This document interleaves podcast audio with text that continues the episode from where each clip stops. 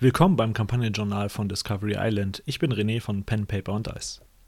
Es fühlt sich an, als wäre es Monate her, dass ich das letzte Mal ein, eine Folge aufgenommen habe von Discovery Island, aber eigentlich war es erst letzten Monat. Ähm, was haben wir letzten Monat äh, erlebt? Letzten Monat war die Vorbereitung in Darkreach für den Kampf gegen den zweiten Apostel namens Barnek. Barnek hatte sich in Asratok eröffnet als Shakax der Egris erzählte, dass Barnek helfen würde, die Verräter, die Kinder von Jedersius, zu fangen und zurück nach Asratok zu bringen, wo sie ihre gerechte Strafe erfahren sollten. Aber so standen nun unsere Abenteurer in Darkreach, hatten ein altes Gebäude, was ehemalig das Ratshaus war, so weit sabotiert, dass sie es zum Einsturz bringen konnten. Der Plan war, Barnek dort reinzulocken. Äh, am Eingang von den Türen waren noch kleine Löcher, die für jemanden, der wusste, dass sie da sind, natürlich keine Gefahr darstellten. Jedoch für jemanden, der nicht um deren Existenz sich bewusst war, wahrscheinlich dort hineinfallen würde. Es würde nicht unbedingt ähm, von der Tiefe her Barnek in ein Loch werfen, wo er ernsthaft versuchen müsste rauszukommen, sondern eher seine, Behind äh, seine, seine Bewegung behindern. Diesen Zeitvorsprung wollten sie aber nutzen, um das Haus zum Einsturz zu bringen und damit Barnek quasi unter dem Geröll zu begraben. Und das ist, wo wir endeten. In dem Moment, dass sie sich noch mit einer magischen fliegenden Axt, einem lebendigen Zauber auseinandersetzen mussten, aber sich hauptsächlich dann für mehrere Stunden versteckten und auf die Ankunft von Barnik warteten. Also, was war für diese Session von mir aus geplant? Grundsätzlich ging es um diese Schlacht in Darkreach, diesen Kampf gegen Barnek, gegen den zweiten Apostel, das Beseitigen der Bedrohung gegen Crown's End, denn er sagte immerhin, wenn sie die Kinder von Jedersius nicht nach Darkreach bringen würden, würde er nach Crown's End kommen, um sie zu holen. Und der Kollateralschaden in dem Fall wären Einwohner von Crown's End gewesen und die Stadt selber. Gleichzeitig war er einer der Apostel und betitelte sich als solcher in dem Moment, als er über Rasvaga sprach und erzählte, dass er wüsste, was mit ihm passiert ist. Die Gruppe hatte also mehr als einen Grund, sich um Barnik zu kümmern. Äh, er war auch einer der Personen, die versuchten, entsprechend die Reiter der Apokalypse durch die Tore von Kaluan auf die Ebene von Golarion zu bringen. Er war einer der Erzfeinde dieser sterbenden Welt. Und das ist, wo diese Episode heute anders wird. Normalerweise kommt jetzt der Moment, wo ich euch davon überzeuge, dass meine Planung gut ist. Nein, dass äh, ich euch davon erzähle, was von der Story her geplant ist, was ungefähr von den Charakteren zu erwarten ist und äh, wie die Umgebung bzw. die Nichtspielercharaktere darauf reagieren würden, wie die Geschichte sich weiterentfaltet. Die Session, die vor uns liegt, ist jedoch vom Großen und Ganzen höchstwahrscheinlich ein einziger Kampf. Er wird wahrscheinlich auch nicht in, sagen wir mal, verschiedenen Phasen monumental episch, aber aufgrund der Tatsache, dass, wenn man Dungeon Dragons kennt, in welcher Edition auch immer, Kämpfe eine gewisse Länge annehmen können, habe ich nicht wirklich mehr geplant als diesen Kampf, da ich davon ausgehe, dass wir mindestens gute zwei Stunden damit äh, verbringen werden, mit nicht konzentriert am Tisch sein, überlegen, was man tut, vielleicht auch wirklich mal für seinen Zug irgendwie zwei, drei Minuten benötigen und so weiter und so fort. Dementsprechend wird die Planung sich hauptsächlich um diesen Encounter drehen, um diese Begegnung mit Barnek so wie die Spieler auch schon ein gewisses Gewicht in diese Schlacht gelegt haben, indem sie in der letzten Session sehr viel Zeit in die Vorbereitung investiert haben. Genau diesen Ansatz, diese Gewichtung greife ich im Endeffekt jetzt auf und sage, dieser Kampf wird nicht, aufgrund der Tatsache schon, dass sie sich so mit der Vorbereitung auseinandergesetzt haben, ein Kampf, den sie innerhalb von einer halben Stunde abhandeln. Wenn wir noch mehr Zeit haben, danach ähm, weiterzuspielen, dann werden wir entsprechend natürlich dies tun, aber es erwartet, also es wird wahrscheinlich keine große Vorbereitung benötigen, da sie vom Grundsatz her schon erzählt hatten, sie würden dann entweder zum Menschenstand oder zu den Drogs. Da gibt es schon Notizen, die vorgefertigt sind für so eine Begegnung. Aber eine größere Wahrscheinlichkeit ist, dass sie zurück nach Crown's End gehen.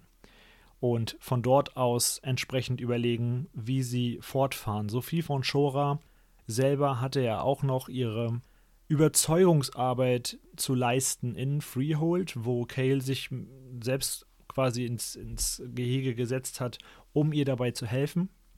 Gleichzeitig hat Cale einen Blutspakt, dem er nachgehen könnte, wo es ja darum geht, sich näher mit dem Nebel neben Crown's End auseinanderzusetzen. Aber es könnte auch sein, und das ist eine der Sachen, die ich schon vorwegnehmen kann für die Planung, dass sie ein Schriftstück finden, was die Bedrohung in Azratok nicht vermindert. Dementsprechend wäre es auch eine Möglichkeit, dass sie sich mit dem auseinandersetzen.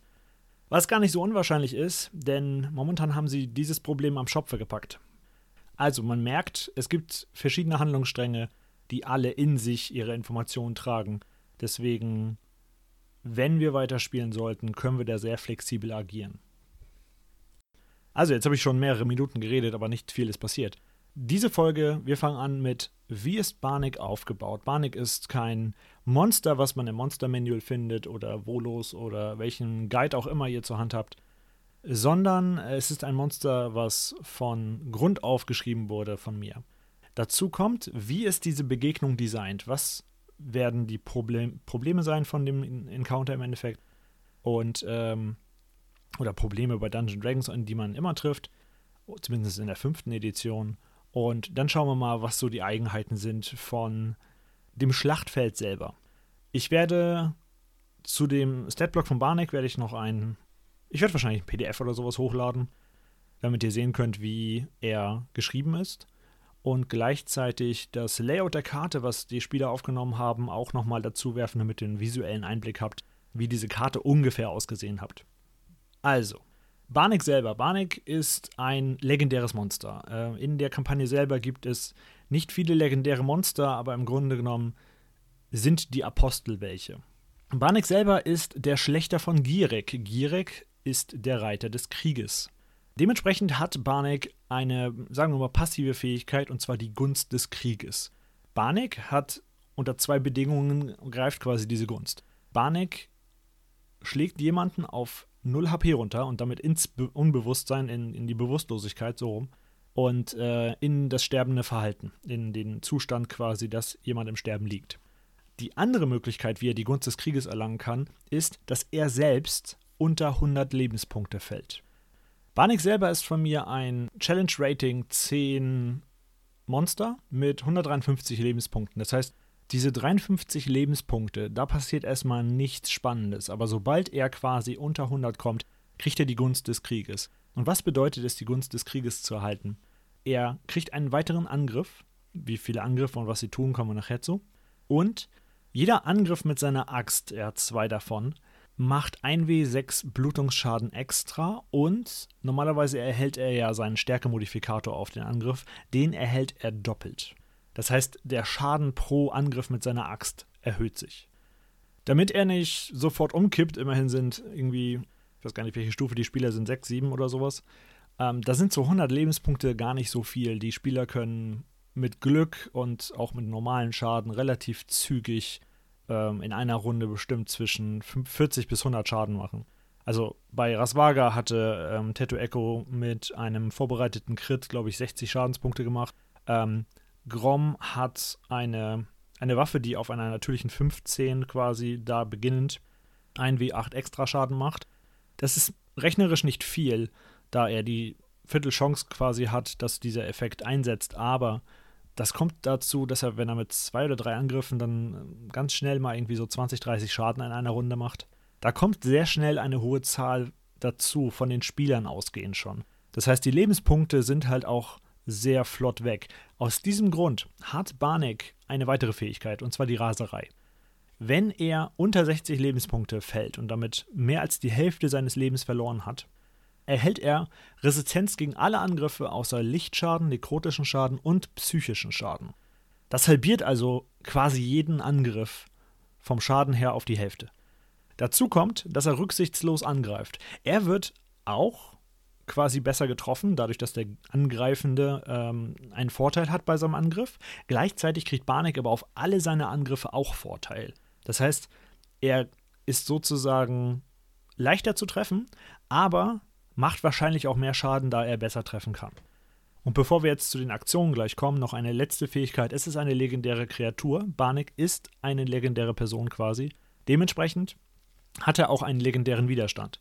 Aber den hat er nur einmal pro lange Rast. Das heißt, für einen Rettungswurf kann er sich entscheiden, dass er diesen Rettungswurf besteht, sollte er ihn beim Würfeln nicht geschafft haben.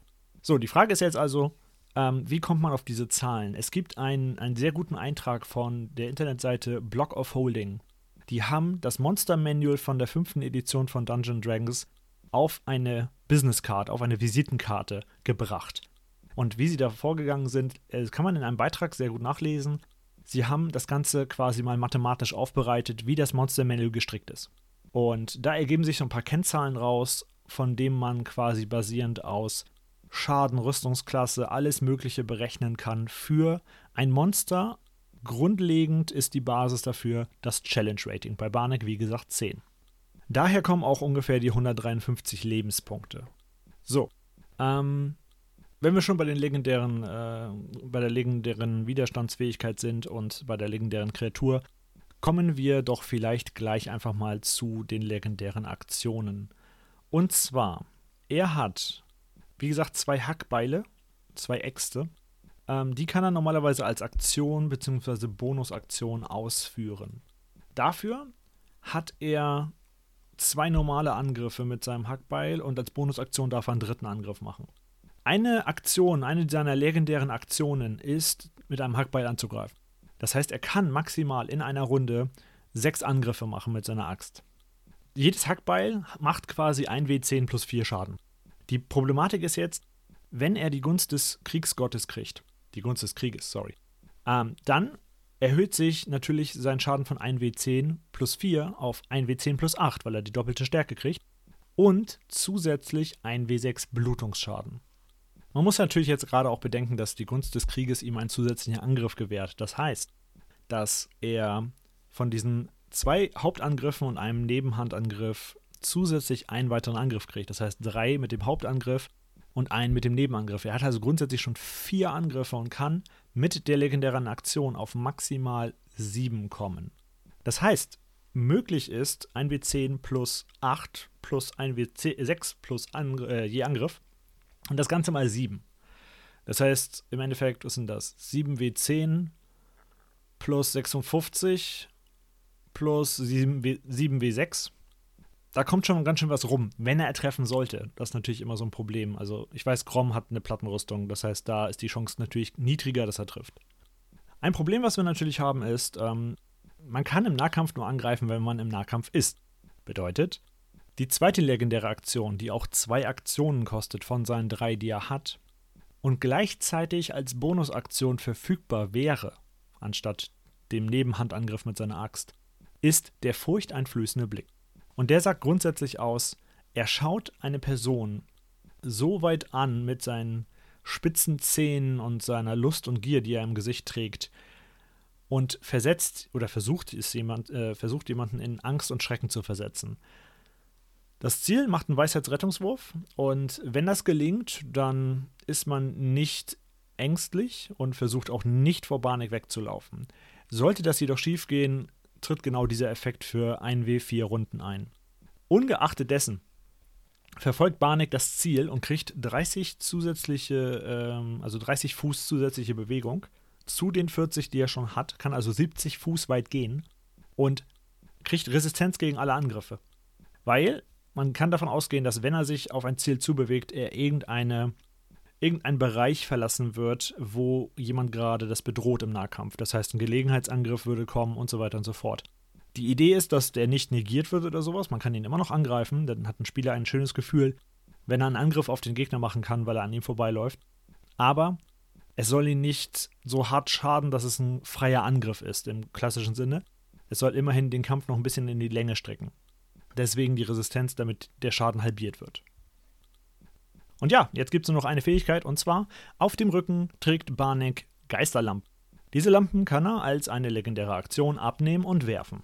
Das ist ja, das ist noch nicht mal wirklich ein Fernkampfangriff. Das Ding hat 15 Fuß Reichweite. Das ist noch nicht mal, glaube ich, eine Speerwurfreichweite von einem normalen Wurfspeer in D&D 5. Aber ähm, ist ein nettes, nettes Fluff-Feature quasi, dass er auf dem Rücken, auf seinem Bärenpelz verschiedene Lampen trägt, die irgendwie nicht aussehen wie normale Öllampen, sondern so ein bisschen geisterhaft leuchten.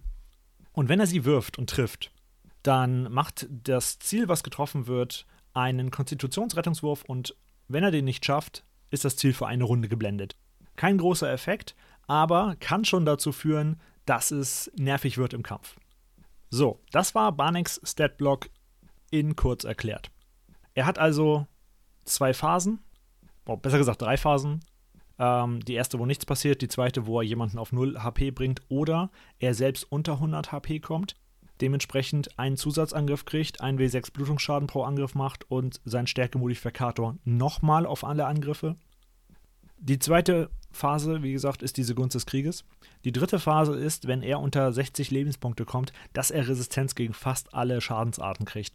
Auch gleichzeitig Vorteil auf Angreife, äh, Angriffe, aber Angriffe auf ihn auch Vorteil haben. Das heißt, der Kampf spitzt sich zu. Der Schaden wird wahrscheinlich höher von Barnek und gleichzeitig ähm, hält er immer noch relativ viel aus durch die Resistenz, aber man weiß, dass er in den letzten Zügen ist.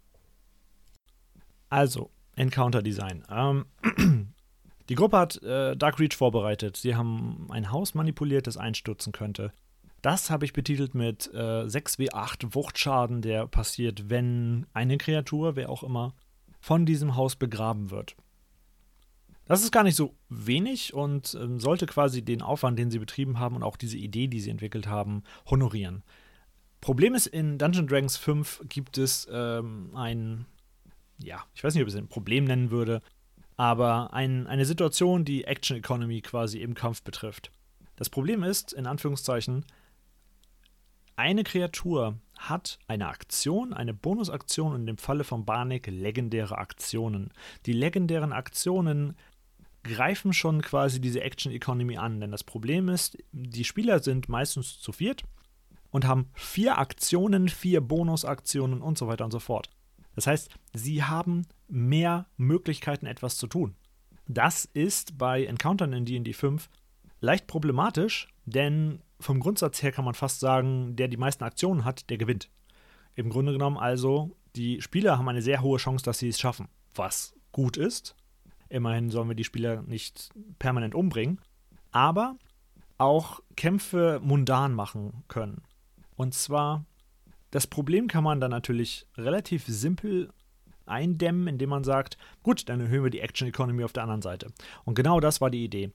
Ähm, ich habe am Anfang gesagt, Spieler können relativ schnell Schaden machen in D&D 5. Und diese 150 oder 153 Lebenspunkte von Barnek sind nicht unbedingt ein Puffer für fünf Runden. Das kann sein, dass der in drei Runden im, äh, im Staub liegt und Dreck frisst. Also ist folgende Idee, dass wir ihm ja kleine Unterlinge dazusetzen. Wir haben in der Vorbereitung für Darkreach einen Juggernaut und einen Bloodletter gehabt, zwei Chaos-Dämonen, die ähm, als Speer fungierten. Genau die beiden, also nicht exakt die beiden, aber wieder ein Bloodletter und ein Juggernaut, wird er an seiner Seite haben. Gleichzeitig wird er zwei eigene Hunde haben.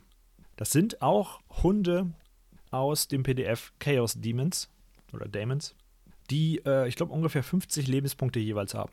Das heißt, Juggernaut hatte, glaube ich, 120 oder so, der Bloodletter hat, glaube ich, irgendwie knapp 100 und die beiden Hunde zusammen auch 100. Das heißt, diesen ganzen HP-Pool erhöhen wir gerade auf irgendwie 450. Das heißt, die Spieler müssen 450 Schadenspunkte machen. Dazu kommt, dass jede Kreatur eine Aktion auch hat. Das heißt, sie haben eine ungefähr ausgeglichene Menge von Kreaturen auf der Spielerseite und auf der ähm, Nichtspielerseite. Es wird nicht so enden, dass die Hunde wahrscheinlich viel ausrichten oder ähnliches, aber sie können bestimmte Charaktere beschäftigen. Und wenn es nur sowas ist wie Grom schlägt mit seinen Hämmern und Äxten und was weiß ich nicht alles auf die Hunde ein, anstatt auf Barnek.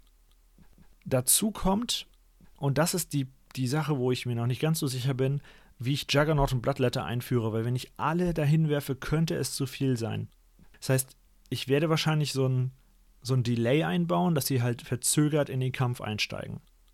Vielleicht, dass Barnek irgendwie ihn zuruft, dass er es erstmal alleine regelt mit den Hunden, aber dann einsieht, dass er doch vielleicht Unterstützung braucht oder die beiden sehen ein, dass ihr Herr und Meister Unterstützung benötigt. Eine weitere Sache, die wichtig war für diesen Encounter, ist, dass es kein offenes Feld ist. Dass die Möglichkeit nicht besteht, dass sie halt auf lange, lange Distanz mit Fernkampfangriffen die Gegner schon bezwingen, bevor sie überhaupt da sind. Barnek ist ein Nahkämpfer, er kann nicht wirklich viel machen. Der Bloodletter und der Juggernaut sind auch Nahkämpfer. Und die Hunde, gut, es sind Hunde. Dementsprechend ist Dark Reach als Ursprungslokation und, und Ort, Örtlichkeit genau dafür geschaffen. Wir haben die Möglichkeit, in Dark Reach diese Verwinklung der Häuser zu nutzen. Und die Spieler haben sie auch genutzt. Die Spieler haben es vorbereitet, indem sie gegenüber von diesem Rathaus, was eingestürzt wird, sich selbst in die alten verlassenen Häuser gesetzt haben, um auf Barnek zu warten. Sie selbst waren alle versteckt, aber haben dadurch auch die Möglichkeit verloren, auf lange Distanz irgendwas von Zaubern zu wirken, mit einer Armbrust zu schießen und so weiter und so fort. Man darf auch nicht vergessen, dass sie Kasnadir mitgenommen haben als ähm, Nicht-Spielercharakter, der sie unterstützt oder die sie unterstützt. Und ähm, Kasnadir hat den Statblock eines Nekromanten, was ein Level 10 Zauberwirker ist. Also gar nicht so schwach im Endeffekt, sondern vielleicht sogar unter, leicht unter dem Niveau der Spielercharaktere. Also zusammenfassend, wir haben Barnek mit seinen drei verschiedenen Phasen. Er steigert sich im Schaden im Laufe der Zeit, er wird abgehärteter im Laufe der Zeit und ähm, hat die Möglichkeit, eben seine Ziele zu verfolgen und damit die Distanz zu überbrücken, die er als Nahkämpfer überbrücken muss. Gleichzeitig hat er, damit er nicht alleine dasteht und innerhalb von drei Runden kaputt gehauen wird, zwei Hunde dabei, zwei Fleischhunde, einen Blattletterdämon und einen Juggernaut. Alle zusammen bringen ungefähr 400, 450 HP auf die Waage.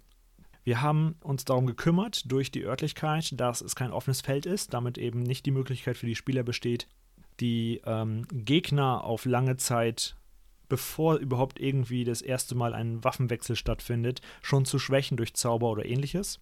Gleichzeitig berücksichtigt, dass die Spieler äh, mit den Fallen, die sie gelegt haben, gute Ideen hatten. Und dass sie einen NPC mitgenommen haben, der sie schon unterstützt. Jetzt ist nur noch die Frage zu klären, wie das Ganze in der Realität aussieht. So, ähm, ich glaube, die Zusammenfassung von dem ganzen Spieleabend wird relativ schnell gehen. Sie haben Barnik besiegt. Sie haben sich am Anfang, das war relativ klug von ihnen, auf Barnik fokussiert. Die Hunde waren da, aber grundsätzlich haben sie die Hunde erstmal ignoriert. Und wie von mir ursprünglich auch schon angesprochen, habe ich den Juggernaut und Bloodletter etwas, etwas später in den Kampf eingeführt. Und da, da möchte ich sogar irgendwie einsteigen. Und zwar das Haus. Das Haus, was einstürzen sollte. 6 wie 8 Schaden haben wir, glaube ich, gesagt. Machte das Haus. Und ähm, gegenüber von dem Haus haben sich Grom, Tattoo Echo und Kale verschanzt, um im richtigen Moment das Haus zum Einsturz zu bringen. Rasu war auf einem Baum direkt neben dem Haus und konnte, schwer, aber konnte, einsehen, was im Dorf vor sich ging, ohne entdeckt zu werden. Das heißt, sie konnte Bescheid geben, wenn Barnek in der Nähe war. Tattoo Echo hat durch einen magischen Mund, einen Zauber, der es ihm ermöglicht, auf einem Gegenstand einen magischen Mund zu erzeugen, der reden kann, versucht Barnek in das Haus zu locken. Was aber nicht klappte. Barnek war nicht so dumm, dass er einfach auf irgendein Geräusch hört oder sich einfach in eine Falle locken lässt. Er ging aber in die Nähe von diesem Mund. Und genau in diesem Gang zwischen, oder dieser Straße zwischen Rathaus und diesen verfallenen Häusern, wo sie sich verschanzt haben, ging es dann um die Wurst. Sie haben dort mit Barnek gekämpft. Grom stand eine sehr lange Zeit direkt vor Barnek, währenddessen Kale etwas angehalten wurde von den Hunden, aber sich dann ins Haus flüchtete. Genauso Tattoo Echo, der später dann auch einfach mehrere Meter auf der Straße stand, aber eben entfernt von dem ganzen Schlachtgetümmel um seine Zauber natürlich in, in Ruhe und in Sicherheit zu wirken. Und es kam zu dem Moment, dass Kale auf das Dach von dem Rathaus ging, um besser schießen zu können. Und in dem Moment kam der Juggernaut. Der Juggernaut lief auf das Haus zu und keiner war an den Seilen, um dieses Haus zum Einsturz zu bringen. Gleichzeitig war Kale oben auf dem Dach. Und der Blattletter sprang herüber auf das Dach, unwissentlich, was passiert. Aber der Juggernaut rammte das Gebäude weiter, wodurch es anfing zu zerfallen und in sich zusammenzubrechen. Und beide, Kale und der Bloodletter, waren auf dem Dach und haben sich bekämpft. Sie haben gemerkt, dass es quasi alles in sich zusammenbricht, aber sie haben weitergekämpft und sind dann quasi mit runtergestürzt in das Gebäude. Das war ein relativ cooler Moment.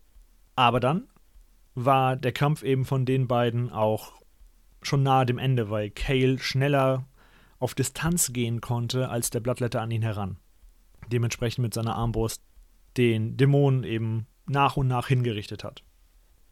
Der Kampf beging damit, dass Kasnadir relativ zügig ähm, an die Schwelle des Todes geprügelt wurde. Kasnadir hatte sich im Busch versteckt, äh, etwas weiter entfernt von den Helden, und wurde sofort von den Hunden entdeckt, die sie erschnüffeln konnte. Deswegen war Kasnadir die ersten Runden mit sich selbst beschäftigt. Und die Hunde und Barnek gingen eben weiter auf Grom zu. Als das aber quasi ähm, zu der Hauptschauplatz wurde, um Grom herum, konnte Tedueko unter anderem Kasnadir und auch Kale später Kasnadir immer wieder auf die Beine helfen und sie konnte ihre Zauber auch auf die Gegner werfen. Grom hat sich sehr lange gehalten bei Barnek. Barnek hat mehrere Angriffe, wie wir schon vorher diskutiert haben, aber Grom hatte erstens eine Plattenrüstung, die natürlich ihm sehr viel Schutz gibt und auch selbst Barnek eben zumindest auf eine Trefferchance von 50 oder 45 Prozent runterbrachte.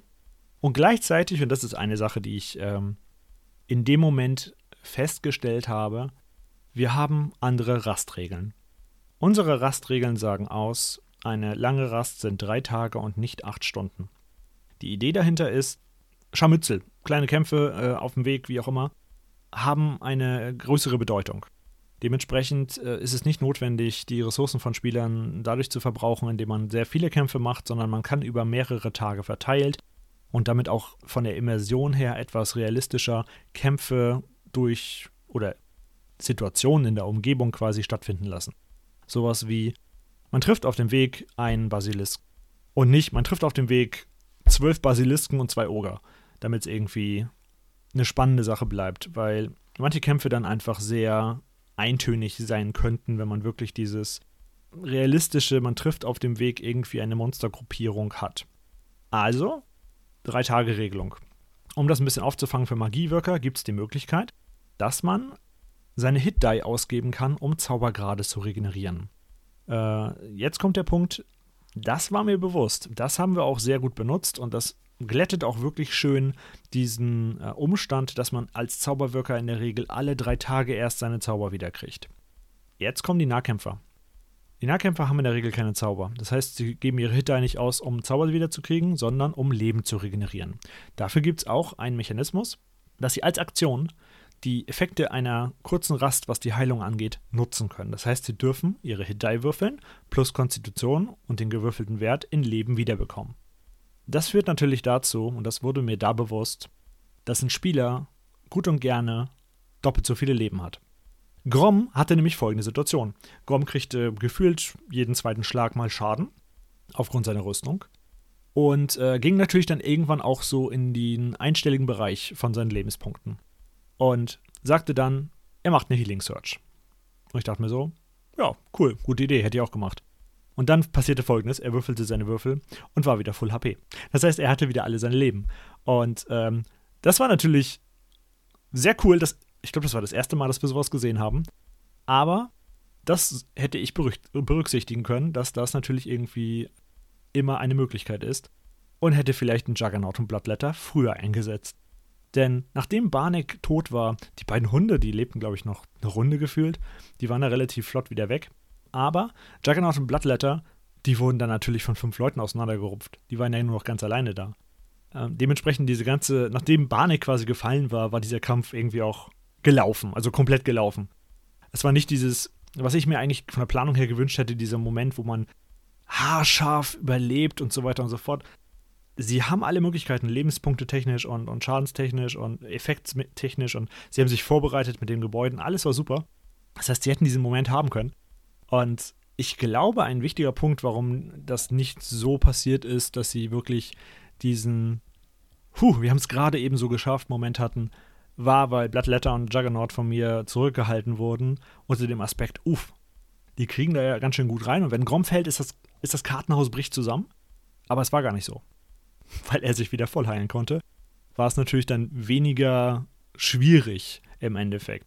Sie wussten natürlich nicht, als Spieler, glaube ich, bin ich mir ziemlich sicher, dass sie da ähm, ein anderes Gefühl hatten. Aufgrund der Tatsache, dass sie eben nicht diesen Blick hatten, wie die Statblöcke aussehen von den Monstern und so weiter und so fort. Aber ähm, aus meiner Spielleitersicht war das so, mh, hm, war vielleicht ein bisschen blöd gemacht. Um es abzuschließen, äh, nachdem sie Barnick besiegt haben, kam Blitzok einen Tag später, wie er auch angekündigt hatte. Er wollte sich nicht in den Kampf einmischen aber wollte gucken, wer gewonnen hat und entsprechend äh, gegebenenfalls mit dem Gewinner einen Handel eingehen. Rasu nahm sieben Geisterlampen von Barnick mit und den Bärenpelz. Und den Bärenpelz konnte sie eintauschen dafür, dass sie einen Juggernaut und auch Kale Grom und Kasnadir teleportieren konnten. Also im Endeffekt die Fleischreste und Kale Grom und ähm, Kasnadir teleportieren konnten nach Crown's End. Tattoo Echo und Rasur mussten dann zu Fuß gehen, da Pleatsogs Teleportationsmöglichkeiten nicht sie auch noch hätten mitnehmen können. Und gleichzeitig fanden sie bei Barnick einen Brief. Und zwar sagte dieser Brief aus, dass die Verräter zurückgebracht werden sollten, also die Kinder von Jedersius, und damit der Krieg gegen die Drogs neu entfacht werden könnte sie wollten, und das sagte dieser Brief auch aus, die Drogs dann in Richtung Ranages Zirkel bringen, um ein Ritual zu vollziehen. Und dieser ganze Brief war unterschrieben mit einem S-Punkt. Der Brief sagte zwei Sachen aus. Sie haben keine Ahnung, wer S-Punkt ist. Das heißt, sie haben nur, vielleicht nur eine Vermutung, wer das sein könnte. Und das zweite, die Bedrohung ist nicht vorbei. Barnick ist zwar besiegt, aber wer auch immer mit Barnick zusammengearbeitet hat, hat immer noch seine Agenda. Gut, das war's von der Schlacht von Darkreach.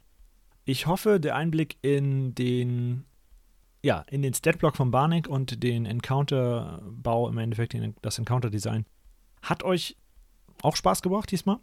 Auch wenn natürlich die Spielsession relativ, also das Ergebnis der Spielsession relativ schnell ist, in Falle von, sie haben gewonnen. Sie haben den Kampf überlebt, äh, keiner ist gestorben.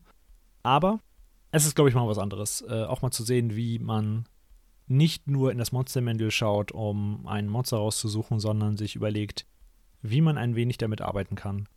Vielleicht mache ich irgendwann nochmal einen, einen Beitrag zu ähm, Action-Oriented Design, hat, glaube ich, Matthew Cowell es genannt, wo legendäre Monster etwas umgebaut werden, damit sie nicht unbedingt legendär sind, aber einzigartig. Sowas. Er nimmt das Beispiel eines Goblin-Königs, der als eine seiner Fähigkeiten hat, einen neuen Goblin zu beschwören, weil das die Art und Weise und die Waffe von Goblins ist. Masse.